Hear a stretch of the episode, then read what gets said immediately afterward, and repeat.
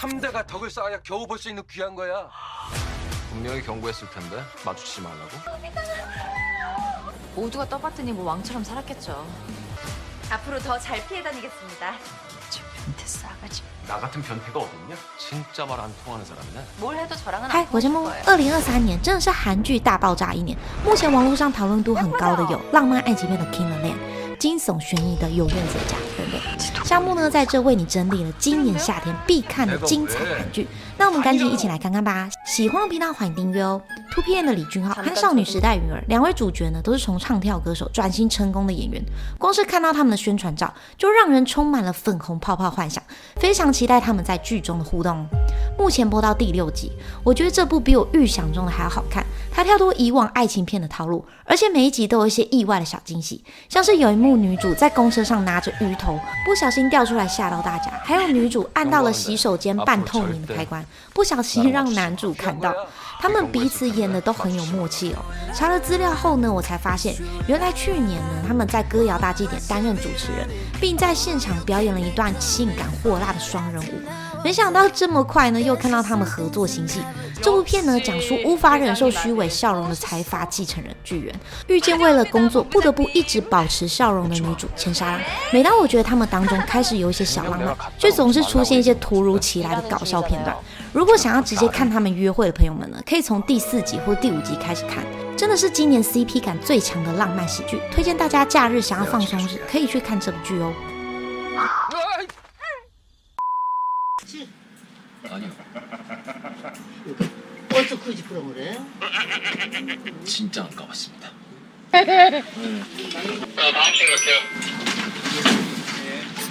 青潭国际高中呢，虽然是五月底开播，至今呢已经完结。其中最受注目的呢，大概就是由韩国女团 Red Velvet 成员 Yari 演出。诶，大家知道吗？Red Velvet 其实呢客串过《太阳的后裔》， 而这次 Yari 饰演的白琪娜，在学校拥有最高权力，时常霸凌同学，也会顶撞老师。有人说呢，这部剧很像《黑暗荣耀》翻版，刻画了贫富差距、校园霸凌。不过呢，《黑暗荣耀》主要是在说由霸凌而起的复仇故事。而清潭国际高中呢，是讲述校园阶级制度以及潜规则的黑暗剧情，连老师都要看学生的脸色，只因为他们都是财阀家的儿女。那这部剧的前四集呢，都还在铺陈人物关系，剧中的两大女主都还未正式碰面。对了，另一位主角是由曾经演出《僵尸校园》的李恩泉来饰演金惠人，因为目睹校园的命案呢，被下了封口令，而后正式转到了这所贵族学校。转学后的金惠人呢，除了遭受校园女王的霸凌，也被其他同学们欺负，一系列的故事呢就此展开。如果想要直接看两位女主对决，可以直接看第五集。这段 Yari 在剧中飙英语的场景，遭到韩国的网友吐槽说她英语发音也不好。那大家觉得呢？ And the ID case is 1 in the former approximate to 0 and the letter to infinity. 그거 알아요? 당신 발음 되게 오진 거. 왔다더니 기본 스펙도 안 되는 기간제 교사가 어디서 기본을 따져요. 这部热腾腾的剧六月底才开播，我就看到网友们说呢，一天内就追完了这部剧。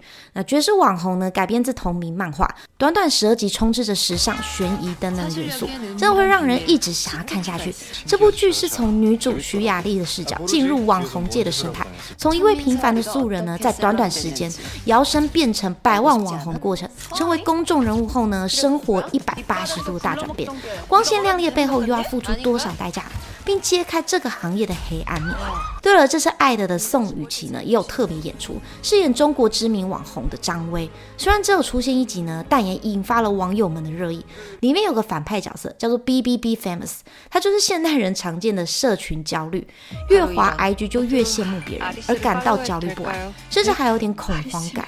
虽然到后半段呢，我才知道他是谁，也让我发现其实导演前面都有留下伏笔，只是我当下没有发现。这里我就不多加爆了。大家看到后面的时候，不知道会不会跟我一样震惊？原来 B B B Famous 竟然是他。整体来说呢，我觉得蛮好看，算是很贴近世代的一个热门话题。任何一个不认识你的人都可以跑到你的页面留言，不论是喜欢你还是讨厌你，都在一瞬间。到底当网红心脏要多强大，才能承受整个网络舆论的冲击呢？在最后一幕呢，导演安排了前面有介绍的李俊浩出现在镜头的最后一幕，很让人好奇《绝世网红》第二季究竟会出演什么样的角色，那让我真的等不及想要看第二季了。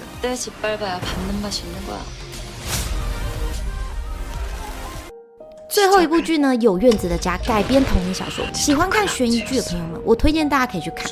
当中剧情真的是烧脑，而且不断反转。不过第一集铺陈的有一点久，而且它的氛围感让我感觉很像在看鬼片。如果想要直接去看智妍的表演，可以直接从第二集开始看。曾在《黑暗荣耀》疯癫的饰演家暴者，这次呢却成为受害者邱尚恩。我觉得这次智妍的演的真的很让人心疼，让观众打从心里感受她悲惨的人生。有院子的家讲述两位主角拥有截然不同的成长背景和婚姻生活，一个是受到家暴，一心要逃离婚姻；另一个则是人生胜利组，但却在婚姻里时常感到不安。不过大家还记得金泰熙吗？上一部带给大家的经典作品《Hello 拜拜，我是鬼妈妈》，这次呢可是时隔两年的回归，让大家非常期待这次惊悚悬疑中的他会如何演出。我目前看到了第四集，每一集呢都会留下伏笔，真的会一直勾起观众的好奇心，想要知道事情的真相，到底院子里为什么一直发出臭味，有什么秘密藏在土壤下？在这呢，我就不多加爆了，大家可以去看。看到目前呢，我最有感的就是智妍大口大口吃炸酱面那个场景，让我印象最深刻。一共吃了四碗炸酱面，大份的糖醋肉、煎饺，还有外加一瓶可乐。为了展现真实感，智妍亲自吃掉了全部。观众看了应该都跟我一样吧，肚子好饿哦。那韩国网友们呢，甚至还取了个名字“丧夫餐”。那为什么丧夫餐呢？你看完剧就会知道了。那今天韩剧的分享就到这边喽。如果你跟夏木一样喜欢韩国的音乐、戏剧、偶像，欢迎订阅我频道哦。在这我也整理了七月韩剧开播日，还有许多好剧等着我们，可以截下这个画面保存起来。喜欢我频道记得订阅哦。我们下次见。